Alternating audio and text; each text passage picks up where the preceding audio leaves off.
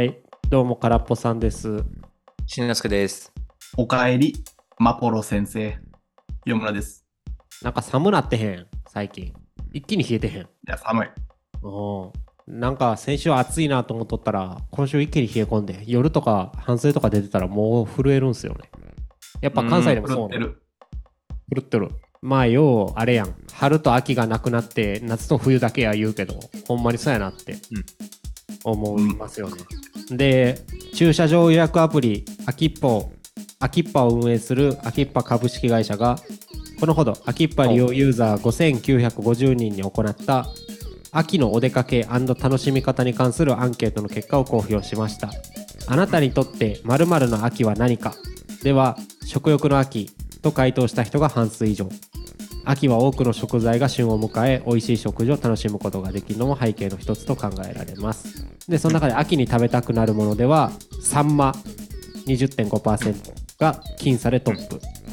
イカ、ナシ20.4%、栗、ブドウ、秋、あ、焼き芋と続きました。何が食べたいですか？秋といえば。秋といえば松茸かな。ああ、お前北朝鮮のスパイやんけ。ね、どういうこと？松茸といえば北朝鮮やろ。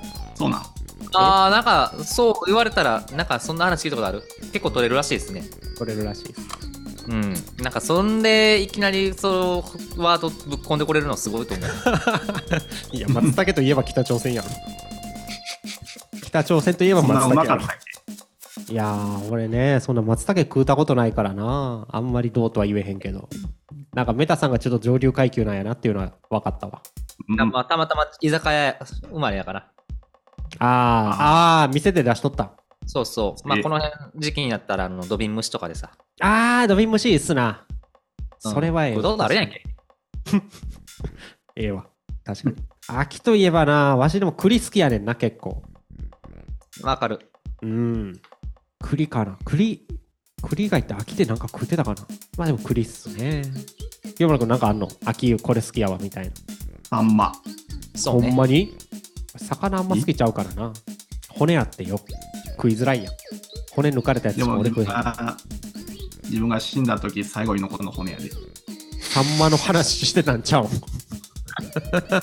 材の話。あーチョコザになるっていうプリコリスペクトのストーリーですね。まあ栗か焼き芋かぼちゃやな。このシーズン、あ。はい。かぼちゃってあれ秋か？冬のイメージあんねんけど。ああ、そう。うん、まあ秋ぐらいからかな。いや、もう、ハロウィンのイメージが強すぎて。あーあーあー確かになちなみにこれは食欲の秋っていうのがアンケートやと1位やったけどまああとはあれやね、紅葉見に行くためにドライブとかそういうこと言ってるけど、うんまあ俺どっちかっちゅうと秋っちゅうたら食べ物よりああこうやって考えると俺の1年なんもねえな秋やからすることってないかもしれん、読もう秋もなくの秋とか言うけどなってるし。まあ、それ言ったらもう俺の話題全否定やからもう冬入ったんや今。気持ち的には一気に消えてるけどなんか秋やったらこの秋とかあんの秋やったら、あんまないない俺の一年は平坦やといや、清もうぶっちゃけあの、趣味音楽やと季節感ないやん。そやねんそれはそう俺も思ってんうん。秋の曲どこに作らんなと思ってまあ、なんか、まあ、寒くなったから、なんか、寒い曲作ろうかなみたいなのもなくはないけど。基本部屋の中でずっとあの、シコシコ作ってるだけですからね。あでも俺そうや季節感に影響されるかもしれん暑かったらボイラールーム作るからあれ、暑かったから作った。いやなんか ムシムシしてへんボイラールーム まあ、そうやね。蒸気焚いてるから。いやーというわけで次のアンケートいいですか？アンケート？今回はあれやで、アンケート会やで。なるほど。うん。次。アウトドアメディア、えー、お、読めねえ。タックルノートかな ?TACKLE。タックルノートを運営する株式会社ベクツベストアクティは、10代から60代までの100名に好きな曜日についてアンケートを行いました。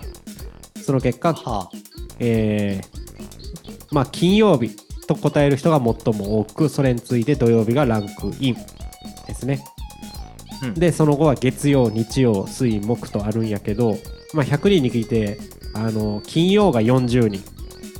土曜が37人、100人。100人。金曜がよそのうち40人で土曜が37でもう月曜とか8やからそれ以降はもう1桁なんやね。うん。みんな金曜と土曜が好きなんやな。でその次に続くのは月日で。まあ休日あたりやんな。次の日休みとか。でもう逆に火曜日好きな人3人ってなんで火曜好きなんて感じやけど。でそれこれは。はその人らが火曜休みない。うん。これはメタさん的には納得？いや、納得やね。好きな曜日他にあるよとかない？平日縛りで、まあもう、金曜日は別枠として月から木だけで考えたら、でもでも確かに火曜日俺一番好きかもしれん。うん、なんで、あ月曜はさ、うん、まあお職場が土日休みなんですよね。で、月曜は出社せなあかんやん。うん。休み明けて早々に。はいはい。で、まあこれ会社によってまちまちだと思うけど、結構その、前の週の課題とか残ってて、うん。それをまあ休み明けてやらなあかんっていう精神的苦痛があったり、うん会議が結構月曜日に詰まってることが多いんですよね。月水が結構会議が多かったりするんですね、職場の。はいで、まあ、会議用の資料を抑えなあかんとかっていうのがあったり。あで、一回ちょっとその、休み明けの山明けた火曜日ってちょっとホッとするんですよね。ああーまあ開放感を一番感じるっていうことやうん。これ逆にさ土日もプレッシャーじゃない？スライド作らなあかんなとかあ、もう忘れる。あそれは忘れる忘れる。うん。うん。なるほどなるほど。これは清村君は土日外すとどの曜日がとかあるの？いや、金曜やけどさ、うん、それは外してくれよ金曜。はい。で、月曜はさ、うん。時々いいやつになる可能性が高いやん。月曜はいいやつになる可能性が高い。お。どういうこと？祝日中になって、ああ祝日ね、うん。いいやつ。DV 彼氏みたいな。いつもボコボコ殴ってくるけどたまに休みに優しくしてくれるってこと。月曜 DV 彼氏な。ああなるほど。まさに、あさってそうやん。ああそうやな。今週は休みですね。うんだから月曜かな。ああ君はもう休みでしかそういうの考えへんの？いい曜日かどうかは。いや、だって、金曜なんてほんま虎の意を狩る狐みたいなもんで、はい。ただ土曜が持っててるだけで、金曜自体は何もない。クソみたいな。声がさっきから。あ声がさっきからよなんか。ああ月曜ね。まあ平日の中やと唯一休日に変身することがある月曜が好きってことなまあ多いよ。なるほどなるほど俺なあ案外す月月火水かなほうほうほあ火水木好きかもしれないですねう。なんでなんですか？あのーラジオめっちゃ聞いてんすよはいはいはいはい。で土日は聞かんようにしてんねん仕事中に聞くからうん。うん。であの正直月曜とか会社行くの楽しみやねん。ラジオ聞けるから。ああのあー。どラジコでタイムフリーがあるから1週間やったらいつでも聞けんねん。うん。土日の番組を月曜に聞いたりするんですよ。なるほど。で火曜は火曜でミルクボーイのラジオあるし水曜はメッセンジャーあるしもうラジオ聞くの楽しいからさ。うん。全部楽しいっすよそれで言ったら君は月木土って答えなあかんのじゃん。月木土あラジオがある日ってこと？空っぽラジオの配信日ってこと？で。喋る方が楽しいからなこれは聞くよりまあでも俺聞く。いやだからそういう意味で結構俺いや逆に土日土日はラジオ聞かないって縛りにしてるから平日楽しみっすよあ、なるほど。そうそう土日は土日でまあそら楽しいけど逆にだからそうじゃない。月曜あるやん。何何？や月曜、それで言うとジャンプがあるからね。ああもう最近読んでへんからなジャンプほんまに。まあ、ジャンプは俺の中では日曜やからな。あ日曜の夜やな、うん俺もそう。そう。12時配信よ。聞いて即読むから。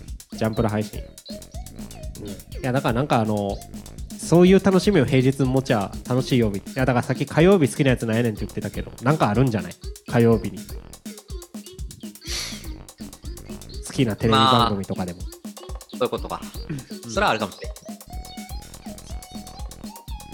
まあなんかこう1週間周期のやったらいいけどさあの YouTube とか楽しみにしてる人ってあれって毎日更新とかじゃない？とあー、かちょっと不定はい期とか。そうなるとなんか好きな週の楽しみとかってなくなりがちっすかね。確かに。うん。はいはい。では次。えー株式会社クリークスが運営するサウナーチは2023年9月にサウナ飯の金額についてのアンケートを行いました。対象者はサウナ経験者の15歳から39歳の男女。サンプルは300人で1回のサウナ飯。だからサウナのとこでご飯食うやつやね。えに金額はいくらぐらい使いますかと。質問に対して、えー回答は1000円未満。1000円から3000円。3000円から4000円。5000円以上。食べないの5つに対して聞いたところ、えー10代30代の男女を対象として最も多かった回答は食べない。で50%でしたが次いで多かったのは 1000円から2000円。これが、えー、25%。1000円未満が15%。5000円以上が5%もいた。という結果になったというところですね。えー30代男性の約20%が特に5000円以上使う使いやすいという傾向になったと。だからちょうど俺ら世代の5人に1人はサウナ行って5000円以上飯食ってるらしい。ええもう10代から30代の男女にすると5000円は少ないけど30代の男はめサウナで飯めっちゃ食うらしい。まずサウナ飯っていう文化があるの知らんかった。てか君らそもそもサウナ行くん？いかん。いやもうほんまに銭湯のおまけでついてるサウナぐらいの感覚しかないっすよ。ああ。山ただ村君。入るみたいな。俺結構行ってんで。あ、行ってんの？ええそうなんや。で近くにあの、あの複合施設があるからさ。ああ、温泉とかね。お風呂、お風呂屋さんね。えちなみに逆にサウナ専門店みたいなのもあるん？あんじゃない？なんかさ神戸は三宮サウナ、ん神戸サウナかなっていうとこあって、ええ。あるんちゃう？知らんかった。うん。ちなみにサウナ飯の定番って言ったら、まあ、旨辛、激辛系、揚げ物系、ラーメン、中華、カレー、和食。まあ、普通の飯って感じだけどな。まあ、でもあれじゃない、30代の男性とかやったら酒飲むんがでかいんちゃう？いや、それはね、これでもサウナで汗かいて酒飲むってめっちゃ体悪そうやけど、心臓に悪いじ悪いって思う。怖いわな、正直。そもそもサウナが体にいいと俺は思ってへんから。体痛めつけたって。うん。ゃん。汗がめっちゃ出てる中で、うん。なんか、飯食いたくねえやな。どういうこと？汗が蒸発してるとこで飯食いたくねえよ。ああ、周りの人がってこと？そういうことだ。いや、ちゃうちゃうちゃうちゃうちゃうちゃうちゃうちゃうちゃうちゃうそれはちゃうって。え、なにあ君の中では真っ裸のおっさんが蒸されながら激辛ラーメン食ってると思う。ちゃうちゃうちゃうちゃうちゃう。サウナ屋さんに行って、サウナ出た後に食う飯ってことやって。ああ、そういうこと？あそうそうそうそう。普通の飯やんけ、それ。いや、普通の飯じゃ飯やけど、だからサウナ行った後に食いたくなるって意味ある。ほー。解釈はおもろすぎた。サウナ飯って言ったら誰も食べたくねえよ。びっくりした。いや、そら怖すぎるわ。そんな文化あったんや。あーいや、そらないよ、さすがに。まあ、なんかサウナな。あれ、いや、でも、ぜ体に悪いと思うねんけどな。血管、あ、開いて閉じて。なんか流行ってるけど。うん。まあ、そんなことするやったら、普段から歩いて、走って、体を動かしましょうってことかなって思います。はい。影響を受けた漫画の男性キャラ、ワンピースのルフィを上回った1位は、うわ。エンタメ情報ウェブマガジン TV マガジンを運営するワンダースペースは最も影響を受けた漫画の男性キャラクターに関するアンケートを実施しました。1位はドラドラゴンボールの孫悟空。2位はワンピースのモンキー D ルフィ同率3位で、えー、ナルトの渦巻きナルト北斗の拳のケンシロウ。スラムダンクの桜木花道と続いたというところでもうジャンプ系やな。これさ。こういうアンケートでさ、こう、なんか、あ、漫画のキャラ、好きな漫画のキャラってはい。何って思わへん？いいや、思うけど。や、これ、最も影響を受けた漫画キャラやで。うん。悟空に影響を受けたやつって何ってならへん？悟空に影響を受けて格闘技始めました。そんな世の中格闘技やってるやつ多いか 言うてさ、オレンジの服着てるやつもそんなおらんやん。うん。影響を受けたって何ってならへん。ん。そう 生き様や。なんか、生き様って何なん？悟空の。いや、だから、う悟空とルフィに関しては、あんま人間見ないからな、あいつら。まあいや俺は正直「ドラゴンボール」原作信者やから悟空は人間味あると思うけどえ、なんか、怖いやん、あいつ。戦闘民族やん。まあベジータのまあ方がまだ人間味あって。あまあまあまあまあ。いやだから影響を受けたでこれ出てくるのなんかおかしないって。なんかみんな知ってるいやささっき言葉あんま出てこんかったけど知ってるやつ言ってるだけやろ感が強いねんけど。そりゃそうや。な。有名なやつや。ケンシロウに影響を受けたってどうなんの？どんな人間が出来上がってんの？世の中に。もうからかってんじゃん、みんな。ええまあでもなんかあれかな、まあ。みんな明るい人が好きなんかなカラッとしたキャラというか。ケンシロウ明るいか？ケンシロウはちょっとあれやけどまあ1位が悟空とルフィ。花道もそうかなと思って。もうナルトはジメジメしとるからな。めめしすぎるけど。でも、ナルト人間味あかんな。でもなんか、ね。えナルトに影響を受けるってどうなん？の君らナルト好きやん。教えてくれ。影響は知らんけど、ナルトはなんか友達感があるや君はナルトに影響を受けてる？清村君ん。いや、受けてないよ。清村君は何に影響を受けてんの？鹿丸に影響を受けたら間の 部分だけや。雲みたいになりてえ。ああまあ雲は君ずっと言うワードやもんな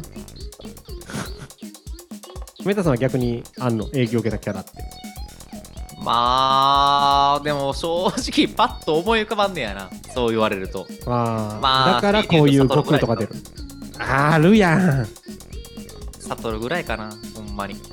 影響受けてどうなったの？お前30超えて影響受け出してんの？うん。影響を受けて自分自身が五条悟だって言い出したよ。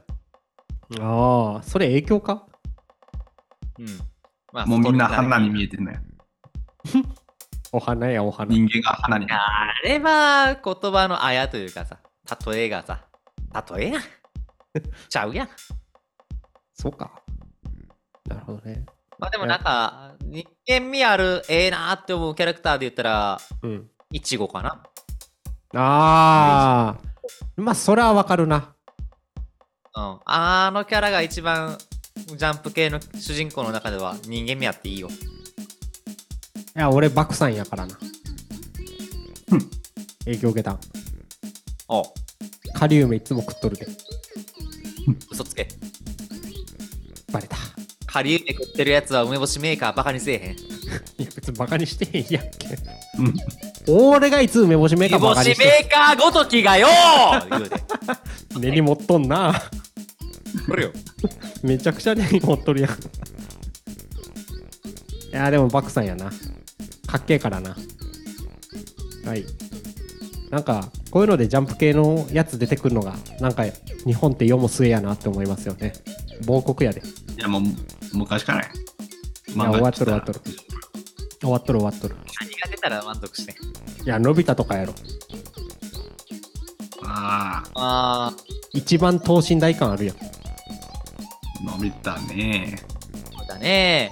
うん俺アンチジャンプやから。マルコとかいいんちゃうかチビ？な。うん。ああロデムじゃない。番人間やる。あああまあ。まあでもそうやな。いや多分なんか無意識に子供の頃見てて影響受けてんのってほんまそこら辺な気するけどな。うん。はい。じゃあ次いいですか？はい。えー、日本刀所持に関するアンケート。はうん？日本トレンドリサーチが日本刀などを販売する永楽堂と共同で日本刀の所持に関するアンケートを実施結果をは紹介していると。いうところで調査は9月7日から11日にかけて全国の男女1669人を対象にインターネットで実施。あなたは日本刀を所持していますかと聞いたところ持っていると回答した人が3.8%えー回答者からは譲り受けた骨董品屋で購入実家の蔵にあったという声が寄せられたと。まあ中には織田信長が使ってた刀らしいというコメントもあったというところで、えーまあ3.8%って多いか。持ってる？でも、学校でさ、同じ学年100人のうち3人が持ってる。ね。そういうことなんな多くない。おったかもしれんな。同じ学年に。うん。まあでもあのあれやん。自分のその同級生とかさ。なんか極道とか行ってたりすることもあるやん。ああ 極道が日本刀を持ってるって古ない？なんかイメージがそうやね。んいやこのご時世家に日本刀置いてる極道すぐ捕まりそうやでなんか。銃刀法とかであれは持ってたけどななんかあのちっちゃい竜が絡まってる刀は。お、えあの、キーホルダー？う。んいあー夏あれはいっぱい持ってる。やい持ってる。っぱい持って。る いやあれ あれとか言ってるんじゃん刀持ってますか？って聞かれて。本当言うてんのに あほんまや。まあでもなんか模造刀とかやったら好きな人家にあるとかありそうちゃう？なんか実家のおじいちゃん好きで持ってるとか。あある？模造とやったらじいちゃん持ってた。あじゃあ多分君もそれ持ってるカウントされるやろ。え？いや普通はないです模造刀すら。えメタさんちある？ないやろ。えみんな持ってんの案外。時代劇好きやったから。あでもなんかそれであるんやったら十分ちゃん持ってるって言えると思うで。え逆に模造刀じゃない刀って今持ってんの？持ってるであ。れ別になんか外で持ち歩かなかったら大丈夫なんでしょ？あそうなのええいやなんか模造刀ある？いや。なるほどって感じやな。なんか違和感ないわ。まあインテリアとしてもね映えるっちゃ映えるしね。うん。和室とかには。君好きそうやもんなそういうのくん LED 巻きつけそうやしな。なんかすぐ LED 巻きつけて光らそう。模造刀とかに。ライトセーバー。うん。あーあでもライトセーバーもあれ刀日本刀モチーフ言うしね。あそう。なんやうん。ボン。てかあれ、スター・ウォーズ自体が何やったっけ？黒澤明の、なんか、チャンパあラ。精神を受けて作られたとか言いますもんね。えー、だってジェダイはあれやん。時代劇のあれやん。ああ、そうそうそうそう。あそうだうん知らんかったえはい。アンケート値好きなお茶の種類は、すっきりした渋みが魅力か？えー、これ結構、そうなんや。い。や、さっきから同じところがよく調べてるなと思って。アウトドアメディア、えータックルノートが運運営する株式会社ベストアクティは、10代から60代までの100名に好きなお茶の種類についてアンケートを行いました。というわけで、えー1位が30、100人中34%で、えー緑茶、次いで麦茶、紅茶、で、そこから下がっていって、ほうじ茶、ウーロン茶。まあ、一桁台で少ないのがハーブティー、玄米、抹茶という形になったってことで、まあ、みんな緑茶が大好きですということらしいですね。お茶飲む？飲む、うん。何茶がいい？まあ、なんか、そんな頻繁に飲むわけちゃうけど、玉露とかは好きですかね。玉露って何？お茶の種類。この緑茶の中の玉露茶とかじゃなくて？まあ、緑茶のうちに入るんちゃう？緑茶って言ってもでもいろいろあるやん。茶葉も種類が。あああ茶葉の種類ってことか。えー、なんか名前は聞いたことあるけど知らんかったな。ちなみに今玉露って何やろうってウィキピ調べたらうん。緑茶の一種って書いてんな。あ、やっぱ緑茶の一種なんや。うんでラッパーのアイスバーンにも玉露ってやつがいるな。うん。ウィキペディアに出てきた。わうん。あーなるほど。緑茶の一種ね。はいはい。緑茶はあれやんな。なんかあの生の葉っぱ使うんやんな。お茶の葉を。ちゃうかったっけ？で乾燥させたら緑茶になる。あ紅茶になるんちゃうかった。葉っぱ乾燥させたあ、らそうなん？うん。えー、いや、知らんかった。やったようえ、な気するででもなんか普通にスーパーとかで売ってる？茶葉って乾燥してへんあ乾燥っていうかあの葉っぱの何？積み立てっていうか熟成具合とか。あ同じ葉っぱやけどなん確かそういう話やったような気するけど。なるほど。うん。清村君も緑茶？好き好んでこれ飲むとかあるの？ほうじ茶ね。あー。なんかアンケート結果やとした。後麦茶。はいプーアール茶。あこいつ飲んでへんな よう分かっぷよぷよや。うん。そっちや。ぷよぷよのスケルトンや。ちなみに僕はあのコーン茶が好きです。あ、コーン茶いいっすよね。トウモロコシ。とかそば茶とか。緑あのあれやね。知ってるか？なかなか売ってへんからなかなか飲めへんけどあのあれなんです。よあれが苦手やね。カフェ。インだから緑茶はすごい苦手っすね、気分悪くなってくるから。あ、そうなん、あとコーヒー飲まへんよ俺。え？え？知らん。あコーヒー飲んだらめっちゃ吐き気すんね。んあ、そうなんや。缶コーヒーとか飲むと本当に倒れそうになるから。えー、そうそうそう。だからなるべくまあね。カフェイン少ない方がいいです。すまんねって何が？なんか、よく、家来た時、コーヒー用意しとったから。あれでもなんか牛乳で割ったりすると薄まるやん。それやったらまだいけるあー、でも確かになんか、ミルクなんとかみたいなよう飲んでたね。そうそう。本当にミルクしかブラックはほんまに飲めないですよ。はい。というわけでちょっとアンケート会やってみたけどどうでした？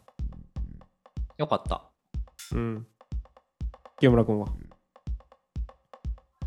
結構盛り上がるな。そやな。まあヤフー知恵袋が一人の意見に対してアーカーを言うんとはまたちゃうからな。うんよいしょ。ほな最後に小話1個でもして終わろうか。はい。誰か小話ある人いる？五条悟ツイート。もう。やるかほんじゃ。今からちょっとだけ。いや、あの周りは花にしか見て見てないやん、五条さんは。俺もそこほんまにそこ突っ込みどころやと思ってるでいや、あれ、でもさ、うんイタドリとか伏黒とか野原って全部植物の名前やん。はいはいはいはい伏黒はそうな。や。伏黒もそういう花があんねん あ、そうなんや。知らんかった。すげえ伏線や。さすが芥見先生。げえ。まあ多分あれやろ。牧間さん見てパクろうと思ったんちゃう？牧間さんも電磁のことなんとも思ったのったやん。ああはいはいはいあれ？そんだけ？結構喋ってる。追悼会追悼会って言いながら結局芥見ゲゲの話しとれいやー、悲しいね。なるほど。特に言いたいことはないってことは分かった。わはいはい。死に方がうん。一等祭さんと一緒、一等祭ちゃうわ。源流祭さんと一緒やったね。ああ横プッツンやったからな。どんだけパクれば気が済むんやんなん？褒めたいんけなしたい。どっちなん？あとでしょ。はいなんか、もうあの、五条悟上げに上げといて落としたのが気に食わんって話でしょ。あ清村君が？うん。気に食ら気に食わんの？五条がこんな復活して一瞬でお亡くなりになったのがいやー、なんで復活してんってなのかな。うんまあ確かに俺も思ったなんで1ヶ月猶予を渡したんや。それも思ったコナさんに。それも思った 19本指壊したからそれがもう、伏線なんやっていうのが、分かる分からへんっていうのが、この辺がもう漫画読むとしての底が知れるっていう話ですよ。なんで裏ウルメさん殺しとかなかったんや？漫画読んでるだけで自慢げに語るってなんなん？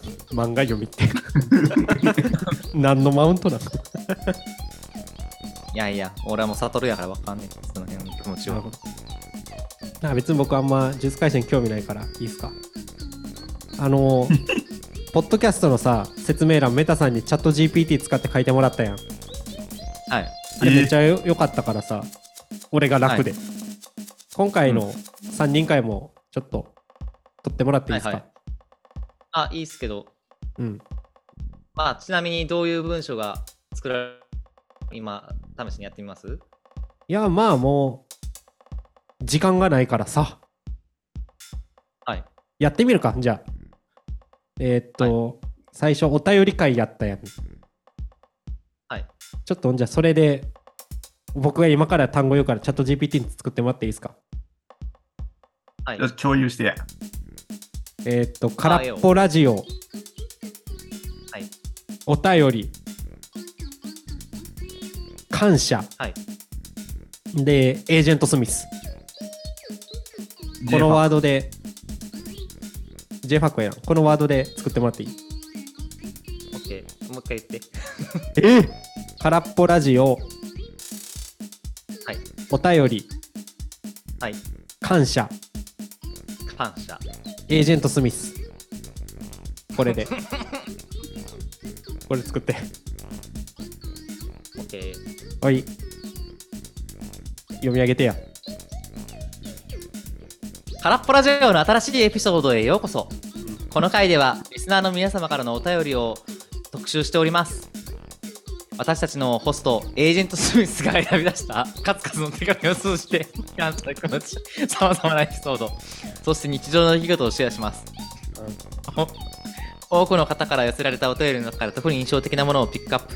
感謝の言葉や日常のちょっとした出来事など、リスナーの皆様の声をしっかり紹介していきます。あエージェントスミス、皆様からのお便りを読むために、このポッドキャストを通じて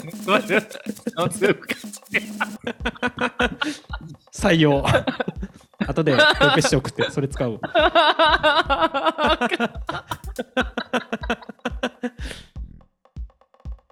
エージェントスミスが、すごい、むすポッドキャストを通じて結ばれる絆を強く感じてそうですよ。いやまあエージェント・スミスは乗っ取ってくるからちょっとこの調子いや肝やろ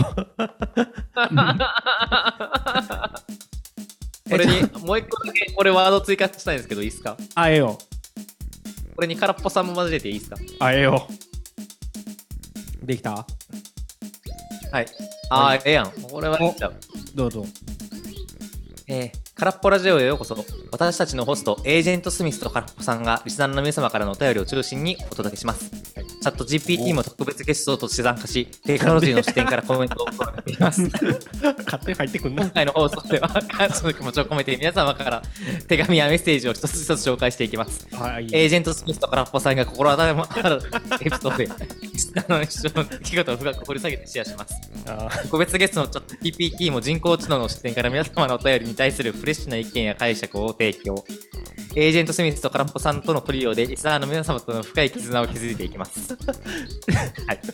あーでも合ってるよな俺が空っぽさんで清村君がエージェント・スミスでメタさんがチャット GPT ってことやろ合ってるよなそやな今度からあれやなあのアンケートの回とか空っぽ相談室チャット GPT に答えてもらってもいいかもしれんなあ、そうやね。あ4人目の 集合地ということで。はい。というわけで、正解。こういう感じで、あの、文章を作ってますということですね。はい。紹介文は。ああ、ほな、終わりましょうか。はい。えいつえい。